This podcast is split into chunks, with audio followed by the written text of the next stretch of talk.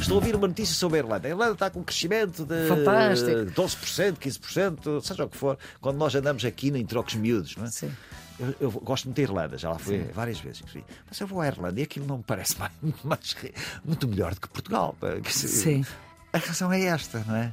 É que o modelo económico é O completamente modelo distinto. económico é completamente diferente e uma parte significativa do que se produz vai, Vai para fora. Depois vem outra vez com novos investimentos. Portanto, Certo. Uhum. do ponto de vista tecnológico, do ponto de vista de, de agitação, do ponto de vista até da de, de taxa de desemprego, é ótimo. não? Ou da taxa Mas de isso, emprego. nós- o nosso problema também neste momento não é o desemprego. Não, é eh, a taxa de desemprego. Não, não é, não é. Eh, não é, embora aí haja uma situação que não pode ser hum, posta de lado. É que neste momento o principal empregador é o passou a ser o Estado. Estamos com o António Bagão Félix, é economista de formação, professor catedrático convidado na Universidade de Lusíada, foi ministro das Finanças e do Trabalho e Segurança Social nos governos de Durão Barroso e Pedro Santana Lopes.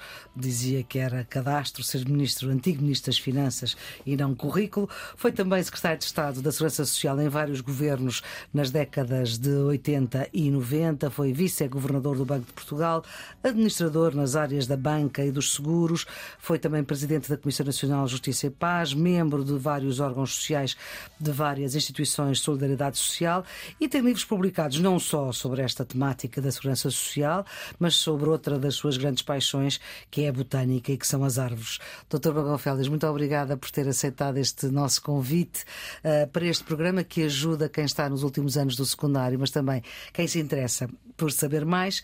E hoje vamos socorrer-vos da sua qualidade de economista e de antigo ministro para falarmos um bocadinho de economia. Hoje queremos saber mais o que é isto do rendimento, de onde é que ele pode vir, porque também há várias fontes de rendimento, não é? E depois como é que ele se distribui? Normalmente fala-se mais eh, no produto do que no rendimento. O produto é eh, a riqueza criada. O produto interno bruto, com o PIB, com, com Eh, o rendimento é a soma dos rendimentos que resultam dos rendimentos do trabalho, eh, Portanto, dos salário, os salários, portanto, eh, os rendimentos eh, das empresas, lucros, os rendimentos dos credores, juros, os rendimentos dos proprietários, rendas. Portanto, termos muito, muito sumários, e depois Certo. tem depois outras acrescentos, mas é- esta é a questão fundamental. Ora bem, a questão que me colocou é muito interessante para um país como Portugal. Aliás, ainda é mais interessante para um país como a Irlanda. Eu vou explicar, tentar explicar porquê. É que a riqueza gerada num país, vamos supor, Portugal, não é? Alguma dessa riqueza vai para fora. Qual é a riqueza que vai para fora? Dou-lhe exemplos. Vai para fora os juros que temos que pagar aos credores internacionais, a parte da dívida pública, desde logo. São credores internacionais. Os juros são aqui formados, mas vão para o exterior. Ah, vão para fora dividendos de empresas sediadas em Portugal, mas que têm acionistas estrangeiros. são tantas. Ah, exatamente. Vai para fora pessoas que aqui vivam ah, como imigradas, mas que ao contrário, também ao contrário, não é? Que, os Uhum. mandam nossos imigrantes que ah, põem aqui parte das suas poupanças. Bem, só, isto são apenas alguns exemplos.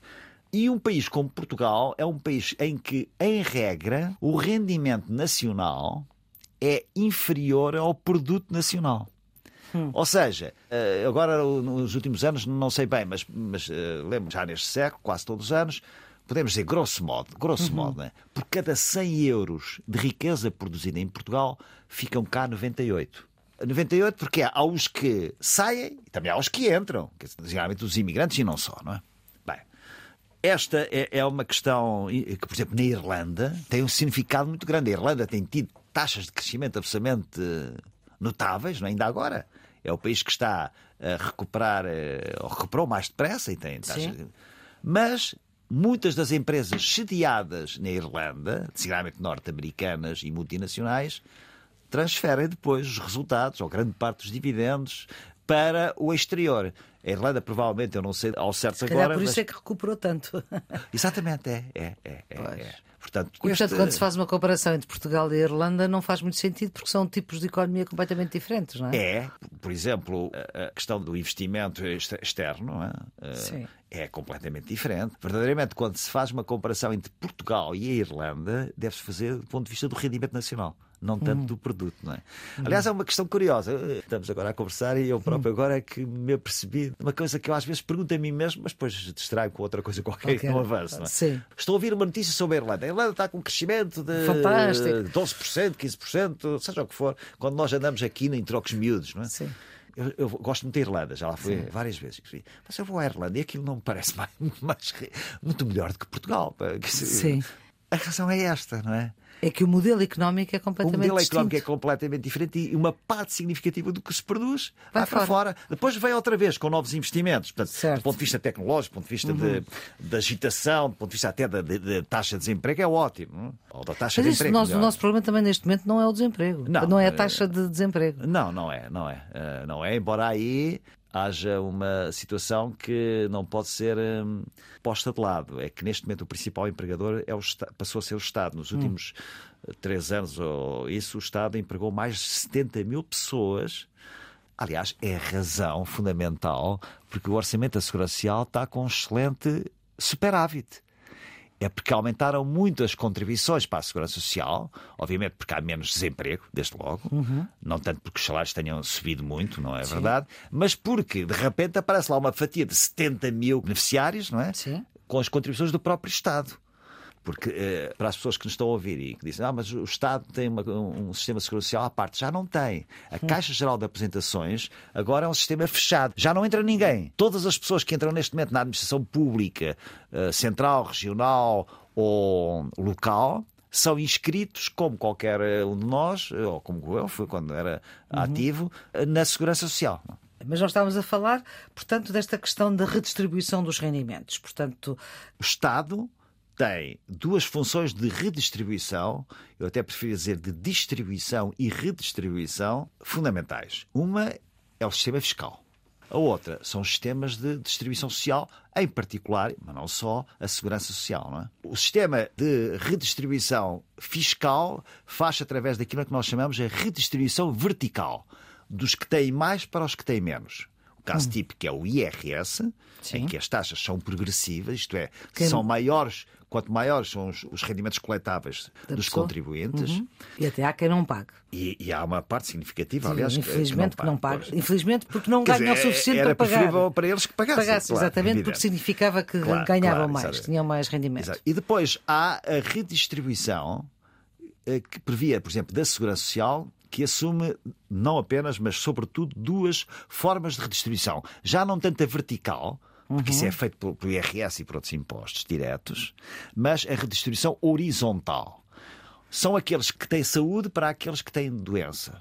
Subsídio de doença. São aqueles que têm emprego para aqueles que estão desempregados, subsídio de desemprego. São aqueles que não têm qualquer deficiência para as pessoas que têm eh, problemas de, de deficiência.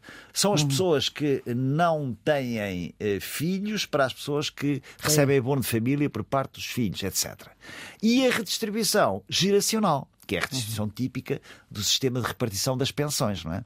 Em que é uma redistribuição entre gerações, ou seja, a- apresenta a atual geração de ativos, essa geração e as empresas que, que, que os empregam estão a pagar as pensões das pessoas atualmente pensionistas no pressuposto de que a geração que hoje ainda não trabalha porque está a estudar ou está a nascer, quando for ativa, também financia as pensões dos que agora são ativos na altura e depois serão reformados. é? Exatamente. Ah, não é aquele dinheiro que nós pomos de parte obrigatoriamente. Não, não, não. Podia para as ser, já foi, podia- já foi mas não assim. é. Não é, Porque e não é depois- em Portugal como não é na maior parte dos países. Daí que a grande questão, Uhum. o grande risco da segurança social no, no futuro, em termos da sua sustentabilidade, tem a ver com a demografia. Claro. Por uma boa razão e por uma má razão. A boa razão é que vivemos muito mais tempo. não é? Certo. E, portanto, os pensionistas vão receber mais tempo a sua pensão. Sim. Embora eh, se tenha introduzido em 2006, 2007, o, 2007. o fator de sustentabilidade, que é uma espécie de estabilizador automático desse efeito. Não é? Uhum. As pessoas eh, vão também cada vez reformar-se mais tarde. Tarde. Pois. Isso é corretíssimo. E, tem o efeito negativo, é que nasce cada vez menos. é? Eh, há 30 anos nasciam 200 mil crianças em Portugal, agora nascem 78 mil. Aliás, há um problema aqui que eu não consigo perceber. Oh, Permita-me este desabafo, é? de, de quem observa agora as coisas à distância, Certo. que eu já estou fora da política. é? Certo, certo, Mas que certo. é, eu lembro-me há 30 anos que nasciam 200 mil crianças em Portugal e não havia oferta privada, não é? Certo. praticamente. Agora são 76 mil, é quase um terço das que nasciam há 30 anos. A oferta privada é extensa e, e Uhum. é muito procurada, tanto quanto eu penso, não é? Também. E há, há problemas. Há menos Eh, médicos. Há menos médicos e há, há, há, há muita descentralização.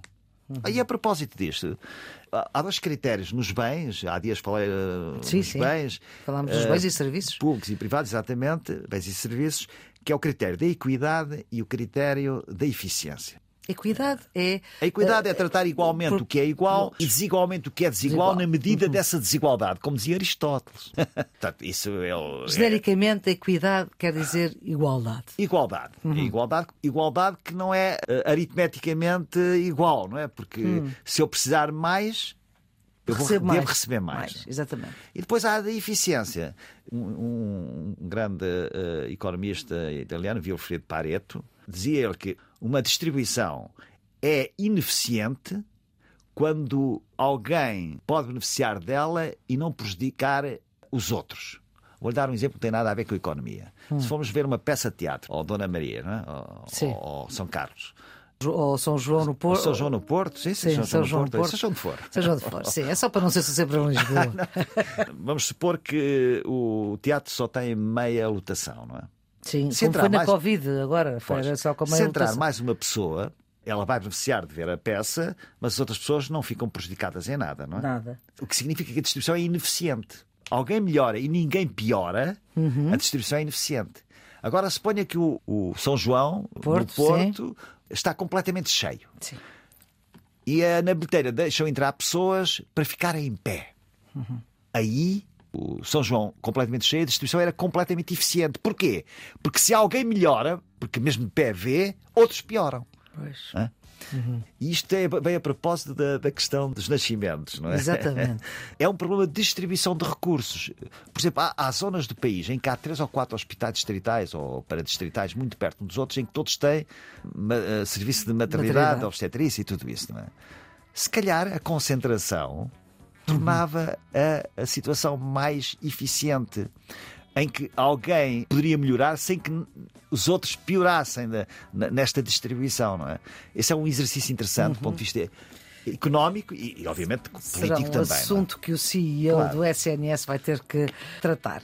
Doutor Bagão Félix, muito obrigada por ter um aceitado o nosso convite aqui de ajudar quem está nos últimos anos do secundário, mas também quem se interessa por saber mais neste Serviço Público Bloco de Notas da Antena 1. É um programa que tem a produção de Ana Fernandes, os cuidados de emissão de Fábio Ribeiro e Diogo Axel e da edição de Maria Flor Pedroso. E já sabe, se nos apanhou a meio, saiba que estão todos estes episódios, estes e todos os outros em podcast. Tenham um bom dia.